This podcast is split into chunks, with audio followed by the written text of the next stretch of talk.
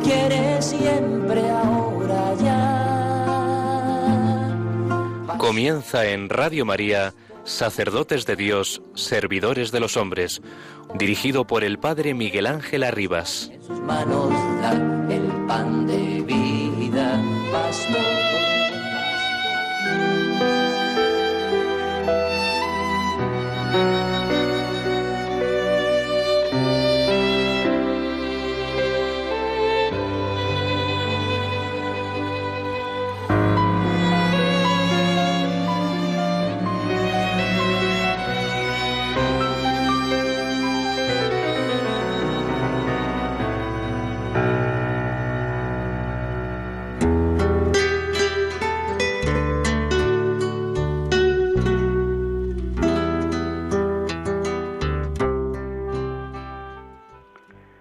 Ser padre significa introducir al niño en la experiencia de la vida, en la realidad.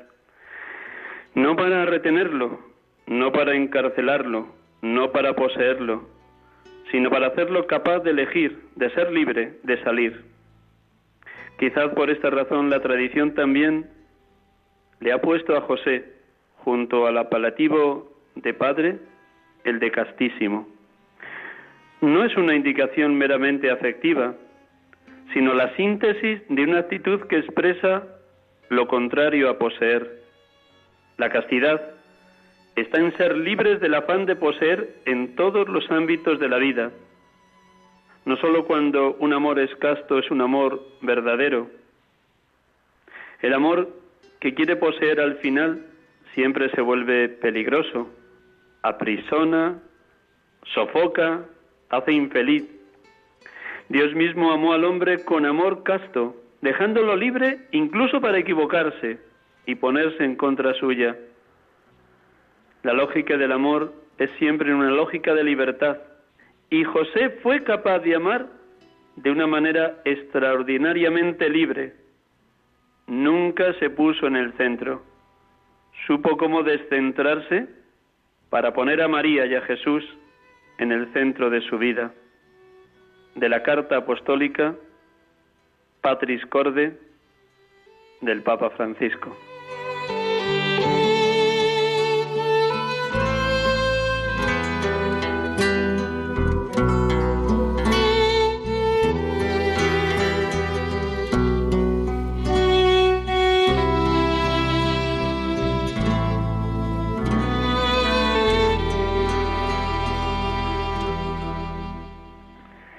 Buenas tardes, hermanos y amigos de Radio María.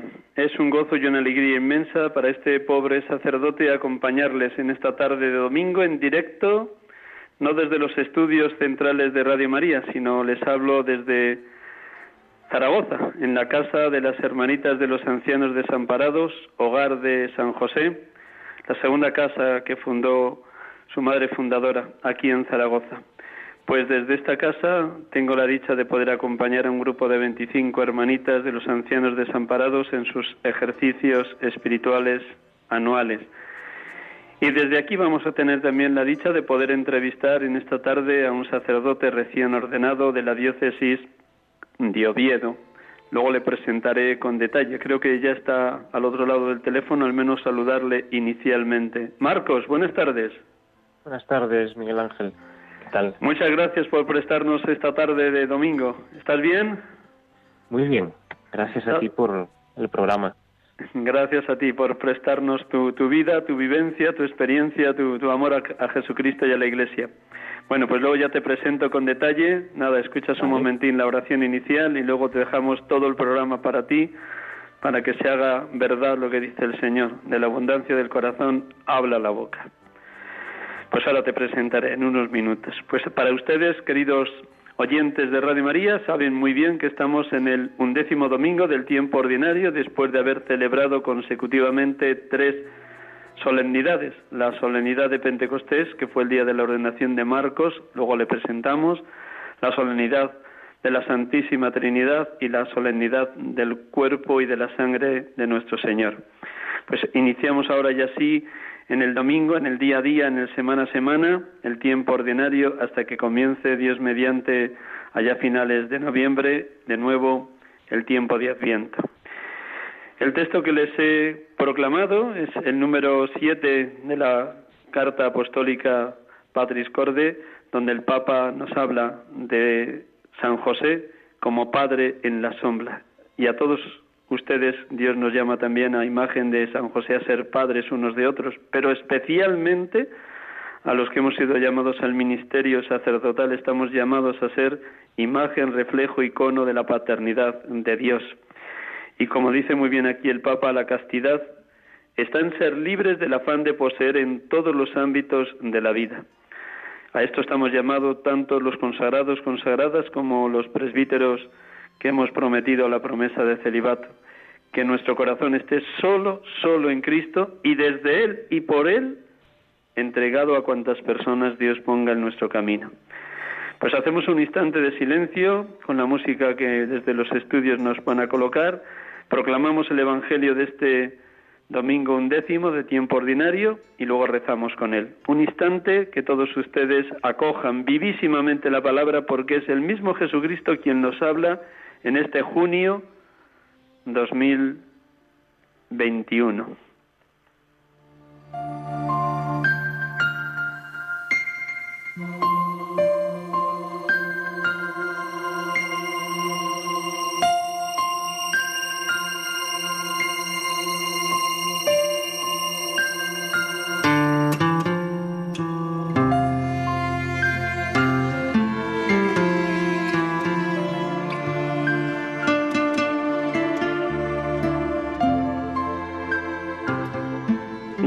Evangelio según San Marcos.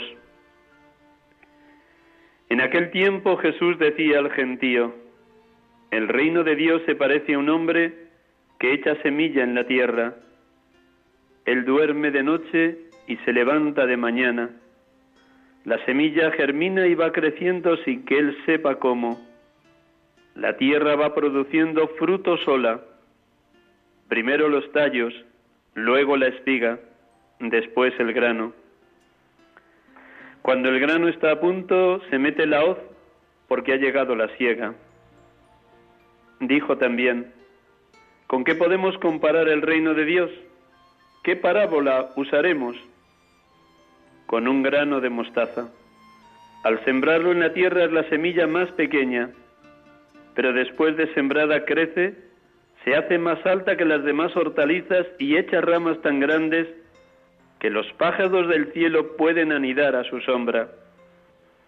Con muchas otras parábolas parecidas les exponía la palabra, acomodándose a su entender. Todo se lo exponía con parábolas, pero a sus discípulos se lo explicaba todo en privado.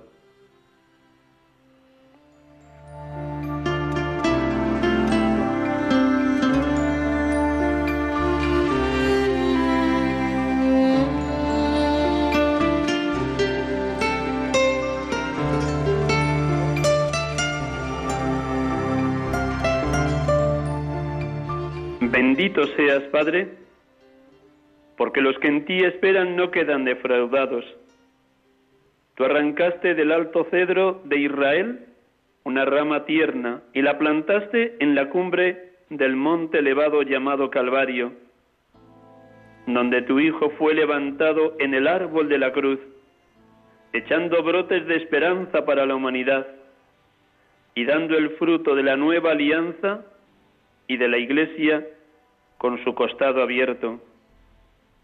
Gracias, Padre, porque tu Hijo es el cedro más magnífico de la historia de la humanidad, aparentemente insignificante, naciendo pobre y desnudo en el pesebre de Belén y muriendo despreciado de todos, y despojado de sus vestidos en la cruz.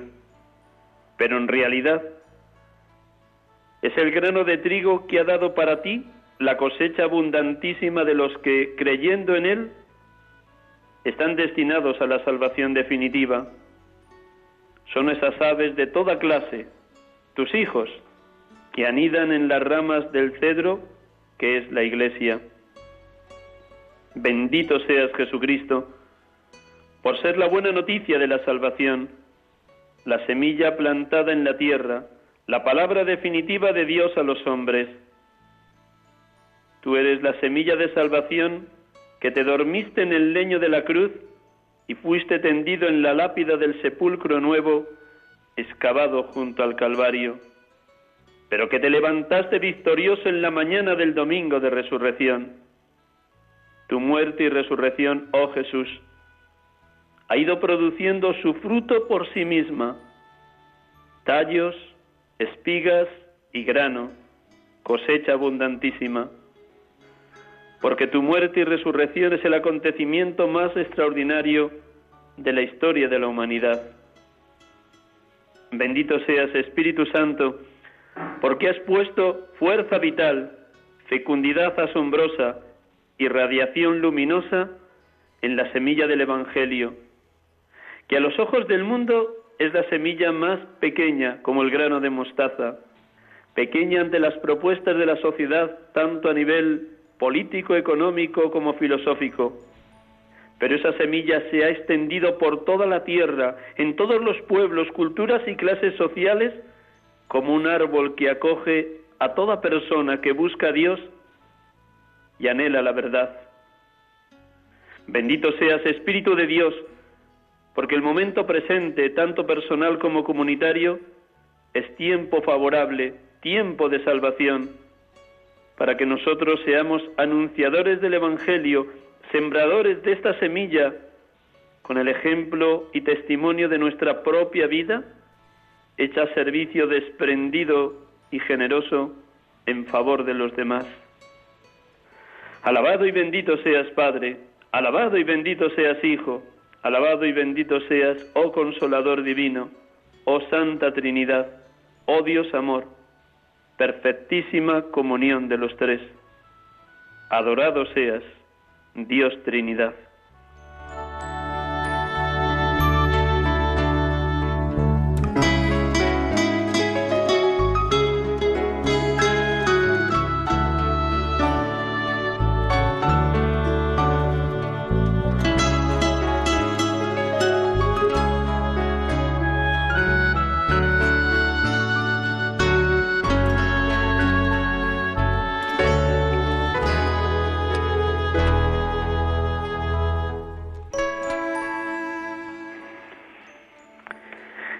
Aquí con ustedes en Radio María, en directo, en este programa habitual de la tarde de los domingos de 6 a 7.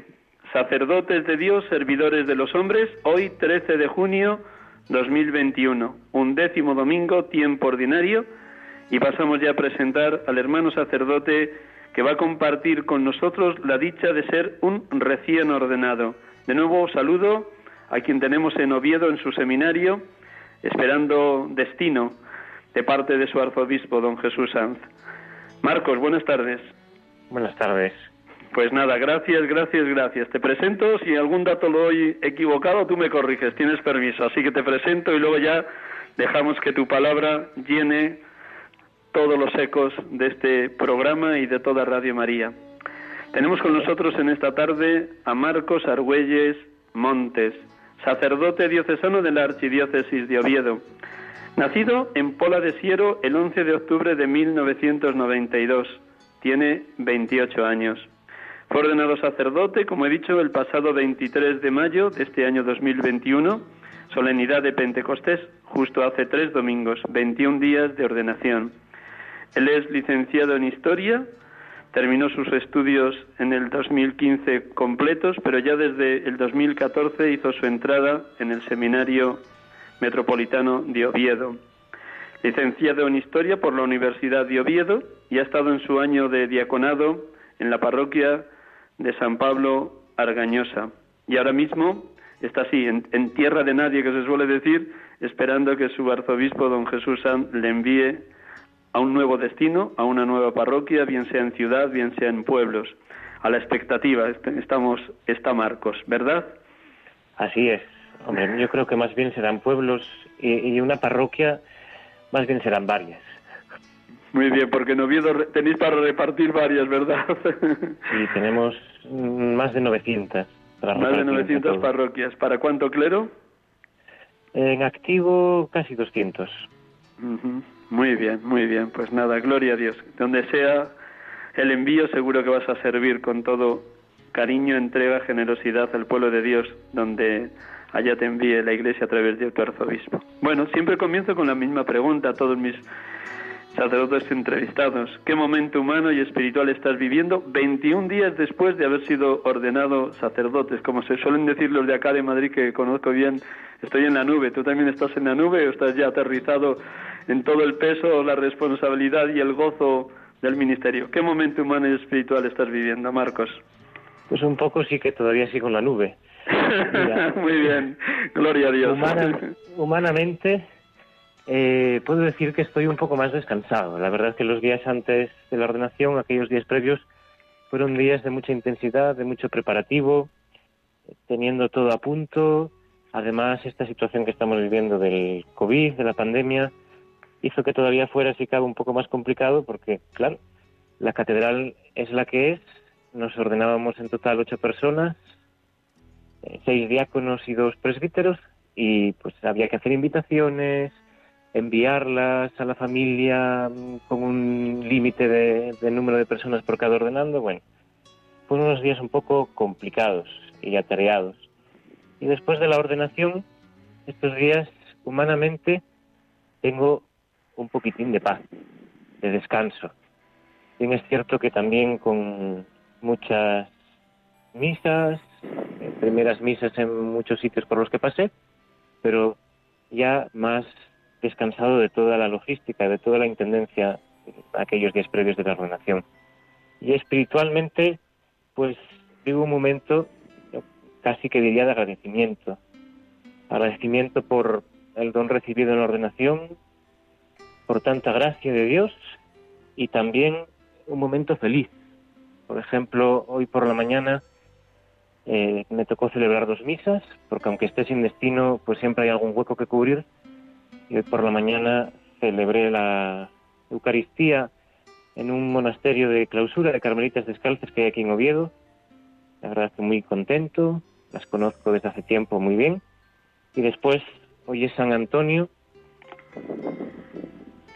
devoción extendida a lo largo de todo el mundo y en esta diócesis también. Y me tocó ir a celebrar la fiesta de San Antonio a un pueblo que hay aquí cerquita de Oviedo, a media hora de Oviedo, que se llama Livinco y la verdad que muy bien también. Bueno, cuéntanos cómo viviste tu ordenación hace 21 días, además de, todos esos preparativos que sin duda te tuvieron nervioso, porque efectivamente esto de los aforos limitados complica a quién, a quién invitar y a quién no invitar. Pero una vez que ya habías determinado quién acudía y quién no acudía a la catedral, empezada la ordenación, ¿cómo, cómo te viviste? ¿Cómo te sentías en la relación con el Señor? Pues quitando los nervios, que como bien dices, siempre están ahí, la verdad es que fue un momento muy intenso.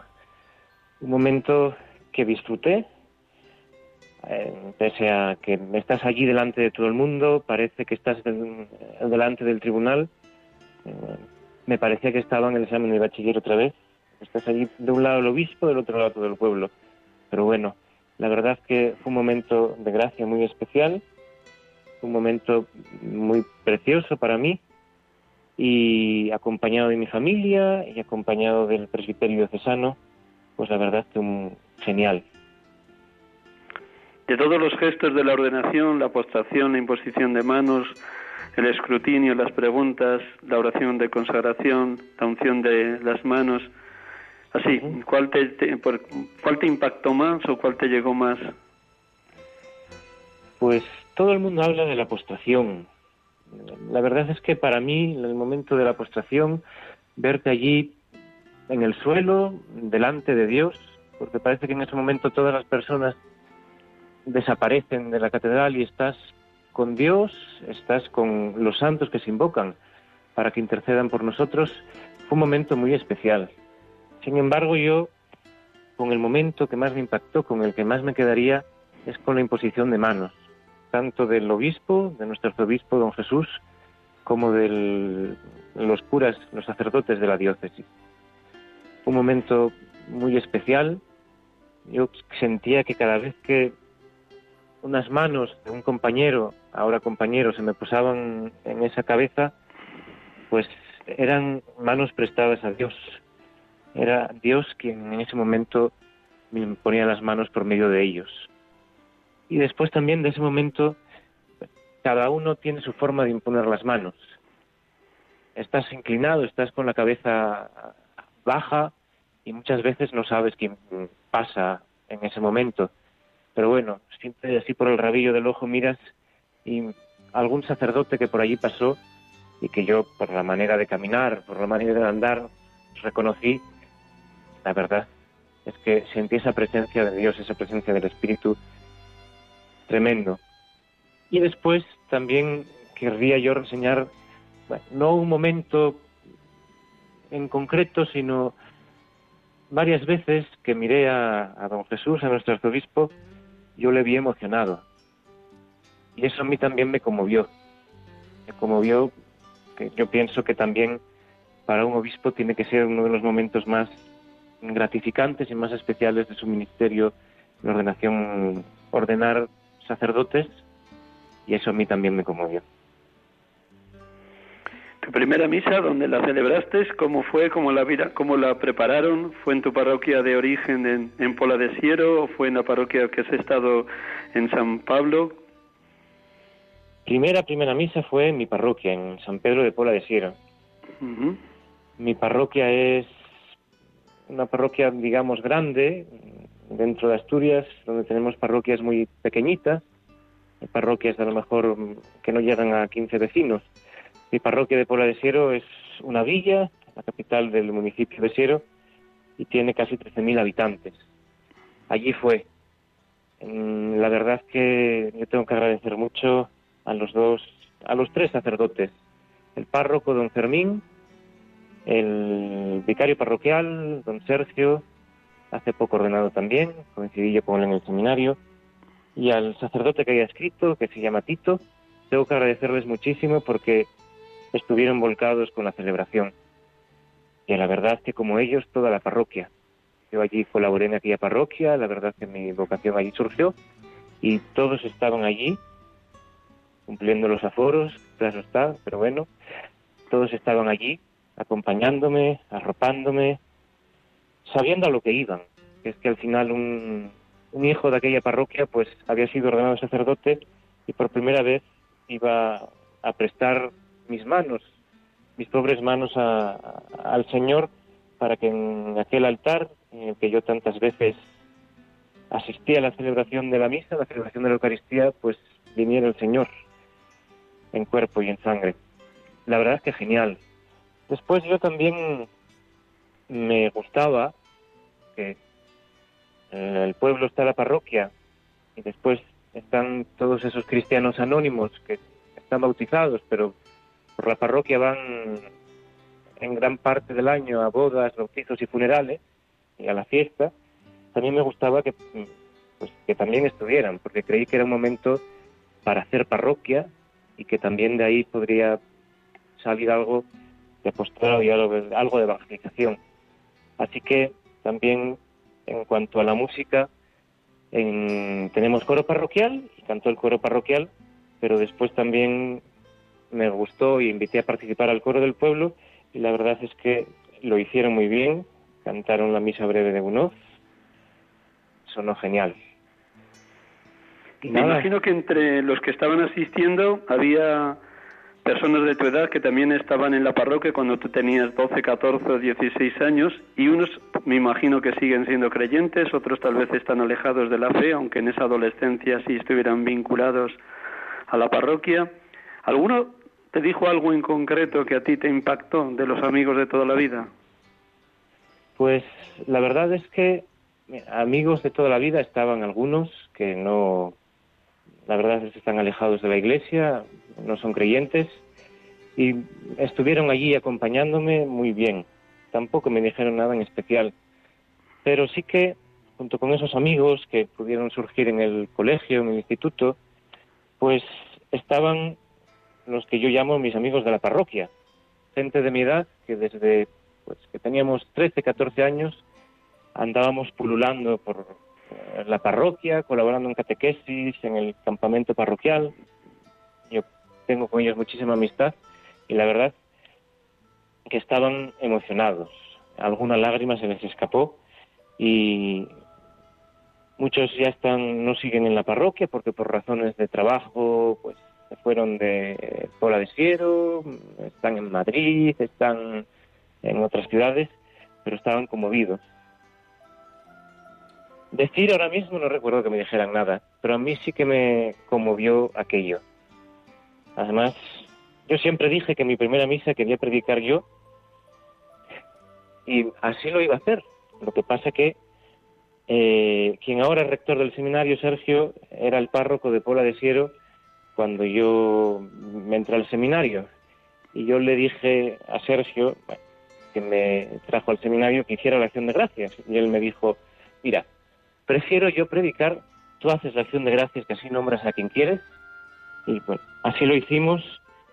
Y en la acción de gracias yo quise nombrar especialmente a esta gente que anduvo por la parroquia, muchos siguen, otros están algo más alejados, pero yo siempre digo que algo de aquella época de que estábamos en la parroquia, íbamos a misa los domingos, estábamos en catequesis, en el campamento, algo siempre queda. Y siempre queda ese pozo que nunca sabemos cuándo va a volver a salir, como bien escuchamos en el Evangelio de hoy.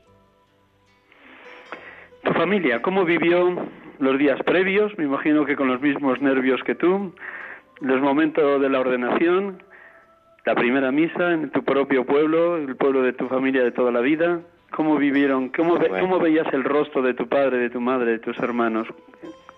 Bueno, soy hijo único. Eres hijo único. Hijo único, no tengo hermanos. Y mm, también tengo que decir que mis padres no son creyentes.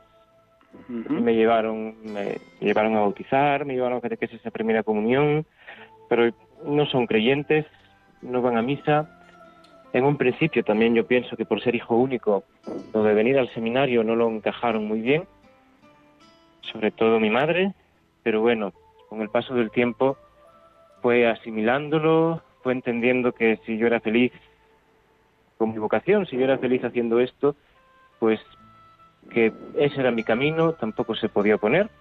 Y la verdad es que ese día los vi emocionados estaban emocionados con, junto a mis tíos, junto a mis primos. La verdad es que muy bien. El día de la primera misa que los vi más. En el día de la ordenación eh, también estaba emocionado. Yo no los veía porque los tenía de espaldas, pero sí que me lo dijeron mis compañeros aquí del seminario que mis padres estaban emocionados.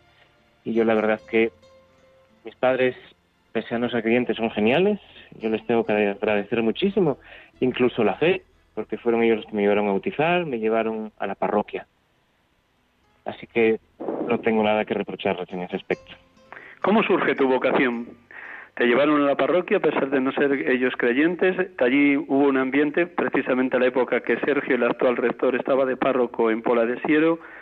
¿Cómo fuiste sintiendo la llamada? ¿Qué te atraían de los sacerdotes que ibas conociendo? ¿Cómo cuajó en tu época de universitario?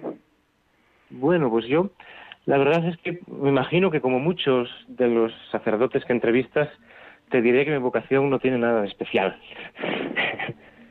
no sé si es así, bueno, siempre hay conversiones, siempre hay experiencias de Dios más fuertes, pero yo la mía, aunque sí de pequeño, muchas veces cuando tenía siete, ocho, nueve años, al hacer la primera comunión, yo decía que quería ser cura, Después, con el paso de los años, aquello quedó un poco enterrado.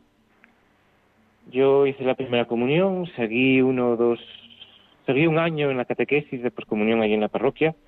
Después tuve una operación bastante compleja de rodillas, de las dos, dejé la catequesis, no volví, hasta que llegó el momento de empezar la catequesis de confirmación. mis padres en aquel momento no me dijeron nada, fui yo quien quise empezar a, a la catequesis de confirmación y por ir a catequesis de confirmación me involucré en la parroquia. Yo siempre digo que mi vocación tiene mucho que ver con la vivencia y con la experiencia de comunidad. Y así lo dije en la acción de gracias aquel día en la primera misa en Pola de Siero. Yo la, la, vida que había en aquella comunidad, que la verdad es que era muy viva, mmm, a lo mejor no todos eran cristianos perfectos, porque también había allí pues cosas de del demonio, cosas del mal, envidias, pero todo eso también daba vida, porque muchas veces del mal surge el bien. Y todo eso a mí, junto con el ejemplo de, de los sacerdotes de la parroquia, el primer párroco que yo conocí allí, don Juan Bautista, ya se murió, en paz descanse, y de Sergio, a quien yo también digo que le debo en mi vocación, por su ejemplo, pues todo eso me llevó a preguntarme si ser sacerdote era lo que Dios quería para mí. Así, bueno, yo lo tuve un poco enterrado, empecé a estudiar la carrera de historia y cuando estaba en segundo de historia aquí en Oviedo, mm, no estaba contento conmigo mismo. Yo, pues sí, me gustaba estudiar historia, siempre me gustó, estaba contento en mi vida, pero me faltaba algo. Me faltaba algo y yo dije, ese algo, a mí Dios me está diciendo que es entrar al seminario. Yo en aquel momento tampoco me atreví a decir que Dios quería que fuera cura porque, bueno, hay que discernirlo. Pero así se lo dije a Sergio, que también era mi director espiritual en aquel momento. Dice, quiero entrar al seminario. Él, yo estaba en segundo de historia, como ya dije, me recomendó acabar la carrera. Yo le hice caso y cuando acabé los estudios de historia entré al seminario y a discernir aquella intuición que yo tenía y aquí estoy hoy, así que todo indica que aquella intuición era cierta y que pues, esto es lo que Dios quiere para mí.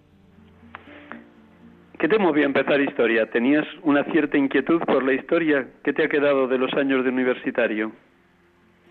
Pues de los años de universitario, sí, tenía inquietud por la historia, mm, siempre me gustó la historia, y ahora, después de pasar por la carrera de historia y por el seminario, tengo claro que si Dios actúa, actúa en la historia, que el hombre es historia y el hombre vive en el mundo y Dios actúa pues, donde vive el hombre. Y en su día, pues planificará esta historia, dará plenitud a la historia. Eso es lo que tengo claro yo de las dos carreras que he estudiado, vamos, entre otras cosas. A ver si después me va a venir a decir que si solo me quedó claro eso. Bueno, eh, me quedaron amigos y me quedaron unos conocimientos que yo creo que son muy aprovechables para el día a día de mí como cura y para la pastoral. No, no me arrepiento de haber estudiado historia. Todo lo que sea conocer la realidad del ser humano te ayuda también a, conectar con los feligreses de las parroquias donde seas enviado, sin duda, ¿no? Y hacer pues también un estudio de la realidad allá donde te, te envíen. Los años de seminario, ¿qué recuerdas con más entrañabilidad de todos los de todas las dimensiones formativas, humana, espiritual, pastoral, mm, teológica, comunitaria? Pues mira, empezamos por el aspecto humano Mm, ahora mismo en el seminario, bueno, más o menos siempre, desde que yo estoy en el seminario siempre fuimos el mismo número. Somos ahora en nuestro seminario 13, bueno, éramos este año 13 seminaristas y estamos en un edificio que está hecho para 400, 500 seminaristas. Eh, desde que llegué al seminario me empecé a perder por los pasillos, empecé a, a caminar, me quedó marcado esas tardes de exploración por el seminario, como anécdota. Y después lo que yo más destacaría de, de, la vida en el seminario, en estos seis, siete años con el diaconado, es la vivencia de comunidad. El trato, en primer lugar, con los formadores y después, sobre todo, con mis compañeros seminaristas. Muchos ordenados, otros por el camino abandonaron el seminario, pero seguimos manteniendo amistad, seguimos manteniendo relación. La verdad es que han sido unos seis años geniales, que yo no los cambiaría por nada.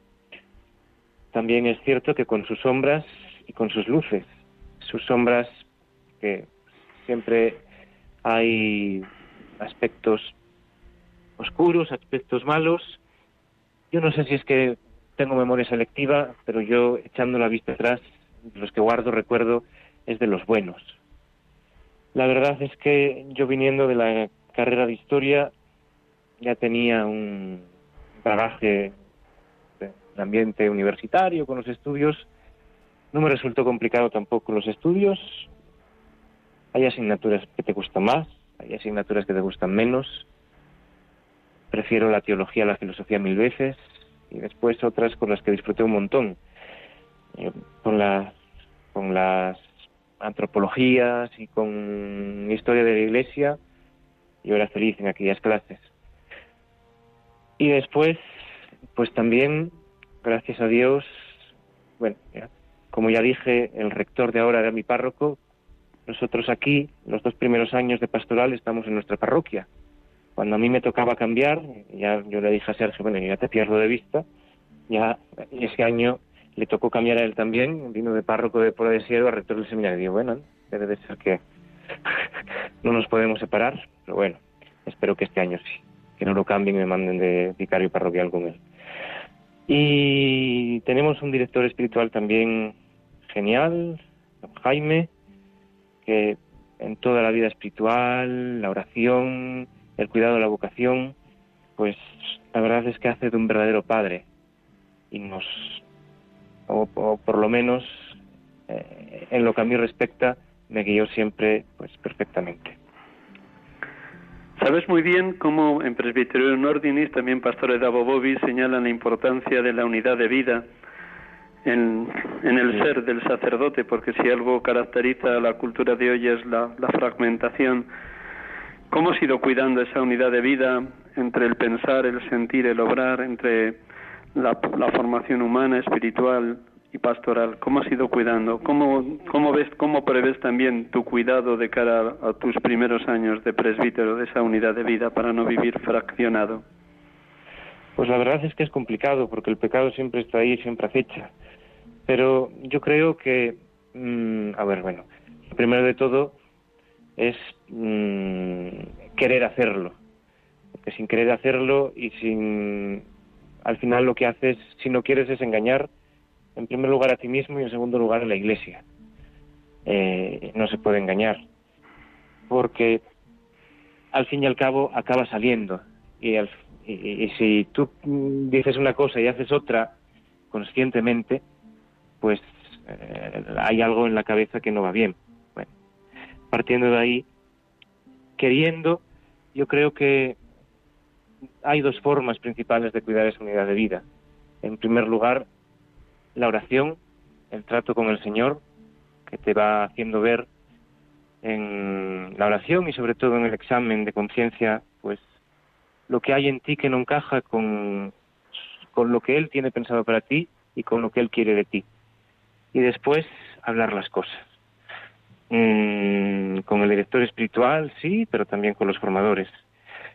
Eh, muchas veces hay algo en nosotros que no concuerda, que es discordante y que nosotros muchas veces no vemos, o que si vemos, pues intentamos que no salga a la luz suficientemente como para verlo, pero contrastándolo y hablando con quien la Iglesia te pone para ello, pues al final acaba yendo por el buen camino y yendo a mejor.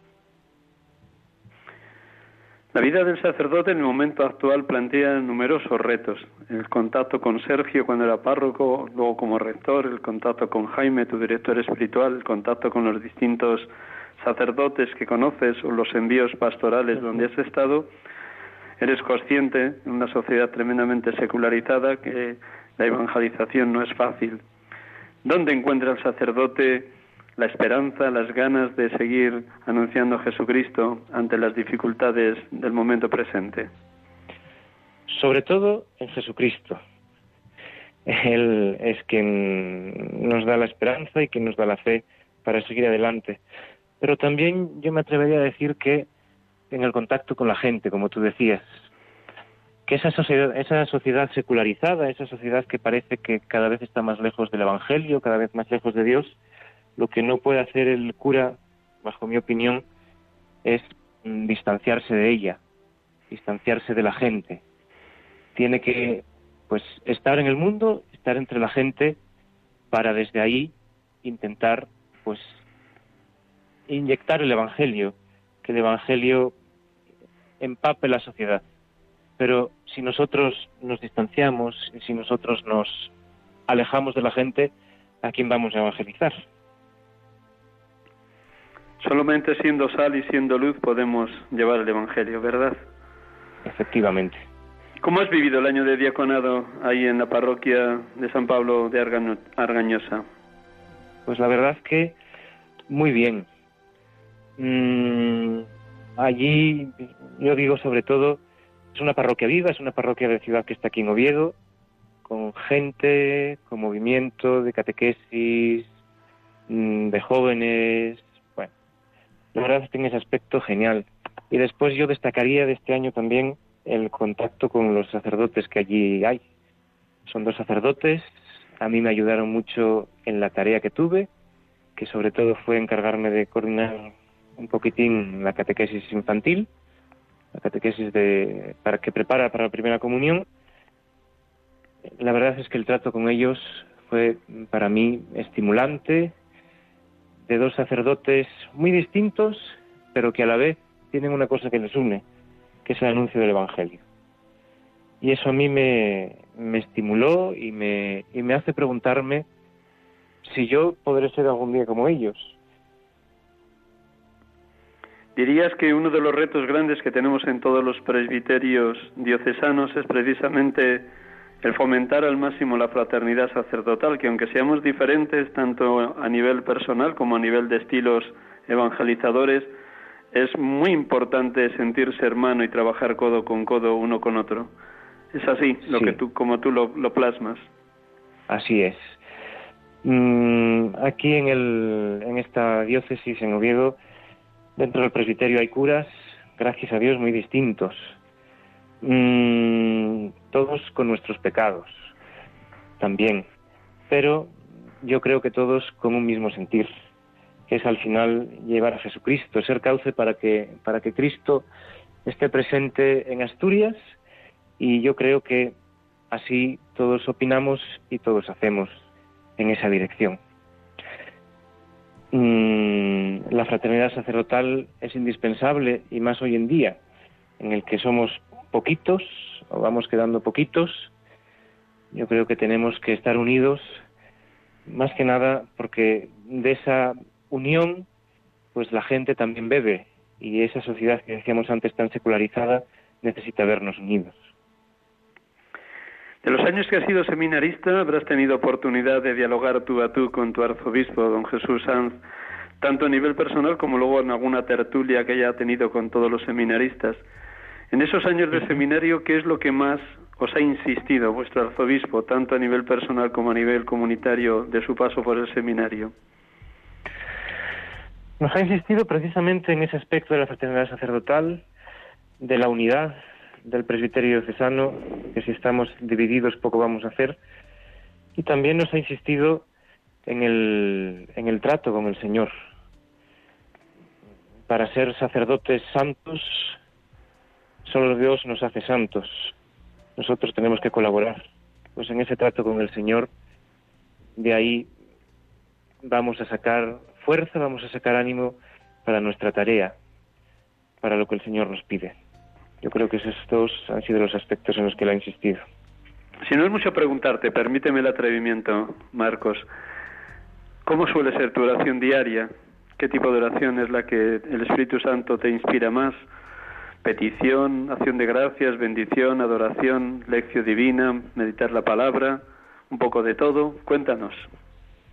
Bueno, yo creo que eso también va un poco con cómo estés tú en ese momento y dependiendo de tu situación en el día a día, pues el Señor el Espíritu te va inspirando una cosa u otra. Yo lo que suelo hacer para la oración personal es lectio divina con el Evangelio del día. Mm, más que nada porque hace falta, por mucho que el Señor te inspire, hace falta un método. Hay que ponerle también al Señor sus cauces. Entonces, eh, yo el método que tengo es hacer la lectura divina con el Evangelio del día, meditar el Evangelio, a la contemplación no siempre uno llega, pocas veces, y después a partir de ahí el Espíritu, el Señor te va inspirando. Mm, hay un día que te inspira a dar gracias, hay un día que te inspira a pedir, hay otro día que incluso te inspira a quejarte por alguna cosa que te ha pasado.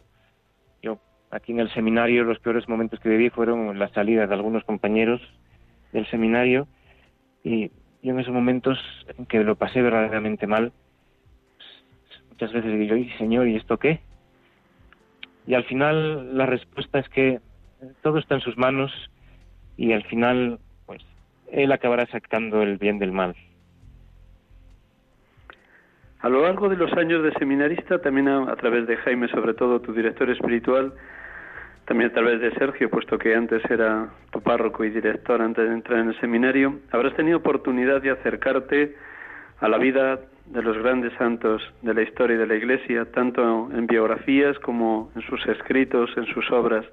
¿Ha habido algo que especialmente te ha marcado en los años de seminario? ¿Alguna figura concreta que te has empapado de su vida y de sus escritos? Bueno, mmm, personalmente yo tengo gran devoción a San Ignacio de Loyola. Uh -huh. San Ignacio de Loyola para mí es un doctor de espiritualidad y siempre mediante los ejercicios espirituales, a mí me gusta hacer ejercicios ignacianos, yo creo que han marcado esos, esos años de paso por el seminario. Yo antes de entrar al seminario nunca había hecho ejercicios, aunque yo sí que tenía devoción a San Ignacio, siempre tuve en estima la compañía, el presbiterio diocesano y eso no lo dudo, pero siempre estuve ahí San Ignacio. Cuando entré al seminario y empecé a hacer ejercicios anuales, la semana de ejercicios, mmm, esos ejercicios con el método ignaciano la verdad es que me marcaron profundamente. Y después, así que yo recuerde, los santos que más están a lo largo de mi recorrido de estos años aquí, pues han sido por una parte Santa Teresa, cuando yo entré al seminario en 2014, 2015, era el año teresiano, el aniversario, yo creo que era el 500 aniversario del nacimiento, me parece. Y si me preguntas ahora mismo, hay una frase que se me quedó marcada de Santa Teresa, de boca del rector anterior, Antonio Nistal, que era hacer espaldas unos con otros. Yo creo también eso va en relación con la fraternidad sacerdotal y por eso nos lo repetía tanto el rector. Y después el otro santo, ahí más por insistencia de Jaime, el director espiritual, fue San Manuel González, que siempre Jaime nos da pues, obras de San Manuel González para la, para la lectura espiritual. Lo que puede un cura hoy. lo que puede un cura hoy, sí. Granitos ¿Qué hace y que dice Jesús en el sagrario? la verdad es que sí. Toda la espiritualidad eucarística de San Manuel mmm, es genial. Además, mañana tengo, hay aquí en Oviedo, hay misiones eucarísticas en Nazaret. Me pidieron que fuera a celebrarles la Eucaristía porque tienen los segundos lunes de mes, es mañana, sí. El segundo lunes de mes tienen la misa del jubileo. Uh -huh. Mañana tengo que, que, ir a celebrarla y todavía no preparé la humildad. Ello ahora. Muy bien, vamos a ir terminando. Qué alegría escucharte vale. lo que acabas de narrar de los santos así cercanos. Me siento muy, muy Después unido una obra ¿Sí? que me marcó también y que además me gusta releer bastantes veces, aunque sea algún párrafo, es el libro de la vida de Juan 23. Uh -huh. La verdad es que siempre me ha gustado mucho leer a Juan 23 porque pone el corazón en la mano. Uh -huh. San Juan 23, muy bien. Mirando al futuro, aunque el futuro está siempre en manos de Dios y es impredecible, y no saber dónde te va a enviar tu querido arzobispo, si a pueblos pequeñitos o le va a mandar a una ciudad como presbítero, como cuáles son los retos que tiene la iglesia que peregrina en Oviedo, en Asturias, y cómo te sientes tú llamado a, a incorporarte a esos retos. Bueno, yo creo que el principal reto que tiene la Iglesia aquí en este momento es, no sé cómo explicarlo, un cambio de, de organización, un cambio de paradigma. Como te decía al principio de la entrevista, esta diócesis tiene más de 900 parroquias, muchas pequeñitas que casi no tienen vida parroquial. Estamos ahora en la diócesis organizando las unidades pastorales, cómo con los sacerdotes que somos podemos atender a todo el mundo, con, sin suprimir parroquias, pero cambiando un poco el esquema de, organización de la diócesis. Yo creo que ese es uno de los retos principales en estos próximos años. Y a través de ese reto, pues vas o llegas a todos los demás. Cómo atender a los jóvenes, cómo hacer que los jóvenes conozcan a Jesucristo y se sientan atraídos por Jesucristo. Yo creo que no hay otra cosa más que el ejemplo y sobre todo el ejemplo del, del sacerdote que impulse a los laicos también a dar ejemplo. Yo creo que esos serían los dos retos principales de la Iglesia, unidos al que ya hablábamos antes de la fraternidad sacerdotal. Una última pregunta. Pocos. Imagínate que hay algún joven, ya que has hablado de los jóvenes, todo va engarzándose, casi casi te adelantas a las preguntas, es una maravilla esto del Espíritu Santo actuando. Ya que hablas de los jóvenes, si algún joven nos estuviera escuchando y está en una clave de discernimiento vocacional haciéndose la pregunta, Señor, ¿qué quieres de mí? ¿Dónde me quieres en tu iglesia? ¿Qué le dirías con tu ministerio recién ordenado? Bueno, mira, yo le diría, si, habla, si es un joven que se está preguntando si Dios quiere que él sea sacerdote es que es creyente y tiene cierta experiencia de Dios. La verdad es que la pregunta nunca es fácil, cuando uno se lo plantea nunca es fácil. Yo le diría que le dijera a Dios que Dios es libre para hacer con él lo que quiera. Al fin y al cabo, por mucho que se oponga, por mucho que ponga el pie para decir que no, si ese Dios va a acabar siendo que sí. Tiene que aceptarlo él también y yo le diría que rece en ese sentido. Que rece a Dios. estás diciendo, perdona, que, que rece la, la, oración del final de ejercicios. Tomad, Señor, recibid toda mi libertad, mi memoria, mi entendimiento, toda mi voluntad, todo mi ver y poseer. Vos me lo distes. A vos, Señor, a vos, Señor, lo torno. Exactamente. Todo es vuestro. Estás diciendo eso en el fondo. eso le digo. bueno, y tal vez, copiando de ti, tal vez permítame el atrevimiento, pues que busque a alguien que le ayude, como a ti te ayudó Sergio cuando era párroco de Pola de Sierra, pues que busque a alguien que le ayude. Exactamente, exactamente. A lo mejor no tiene por qué ser su párroco, porque pues eh, no todos nos llevamos bien con el párroco, también hay que decirlo. En mi caso sí, pero no tiene por qué ser. Pero siempre hay algún sacerdote cerca que seguro que le puede ayudar para, al fin y al cabo, dar rienda suelta a esa libertad de Dios.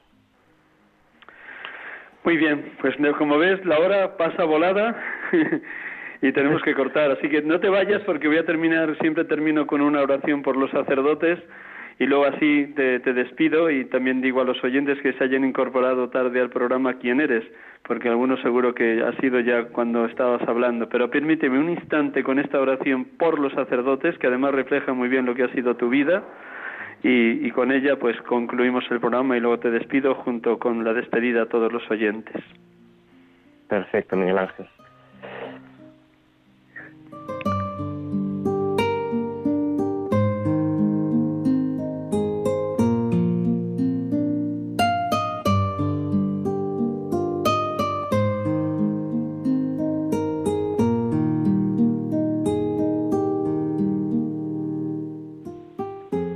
Todopoderoso y Eterno, por los méritos de tu Hijo Jesús y por tu amor hacia Él, ten piedad de los sacerdotes de la Santa Iglesia.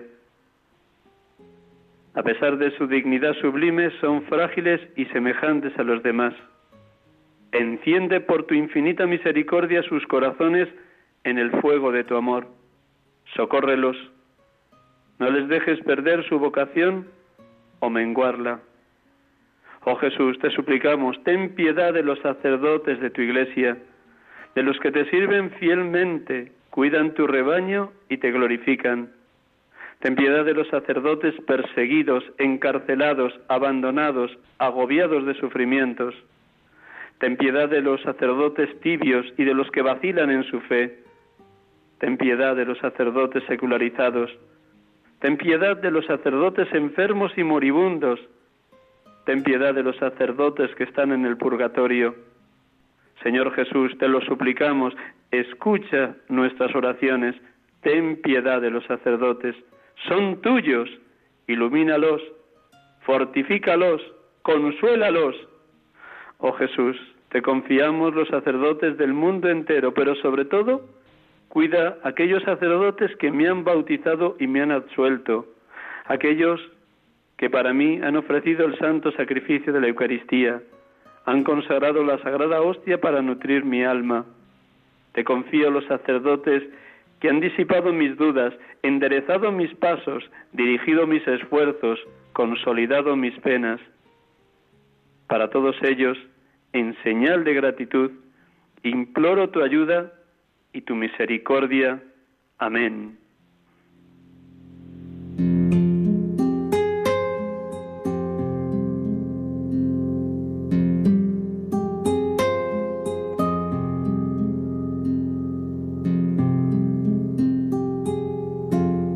Hermanas, amigos de Radio María, aquí hemos estado con ustedes acompañándoles en este programa habitual de cada domingo de 6 a 7 de la tarde, sacerdotes de Dios, servidores de los hombres. Hemos tenido la dicha de poder dialogar con Marcos Argüelles Montes, sacerdote de la Archidiócesis de Oviedo, ordenado el pasado 23 de mayo, 21 días de ordenación, nacido en Pola de Siero, y pendiente de que su arzobispo, don Jesús Sanz, le envíe a un destino de recién estrenado ministerio. Marcos, muy buenas tardes. Buenas tardes de nuevo, Miguel Ángel. Pues nada, un abrazo muy fuerte también para Sergio, tu rector, para Jaime, tu director espiritual, y me, me siento muy unido a vuestra archidiócesis y a vuestro seminario metropolitano. Pues muy bien, se los doy. Ha sido un placer estar con vosotros y espero que lo poco y mal que yo he podido decir hoy pues haya servido para que alguien se plantee su vocación para que pues la gente que os escucha vea con esperanza que sigue el sacerdocio entre nosotros y que Jesucristo sigue entre nosotros. Gracias, gracias, gracias. Muy buen domingo, buena semana. Dar recuerdos también a las misioneras eucarísticas de Nazaret mañana y hasta que sepamos de tu destino. Ya te llamaré más adelante para enterarme dónde te ha enviado don Jesús. Pues muy bien, muchas gracias, Miguel Ángel. Gracias a ti. Buenas gracias, muchas gracias a todos los oyentes. Feliz semana, feliz domingo, que el Señor les bendiga. Sacerdotes de Dios, servidores de los hombres, hasta el próximo domingo, hermanos.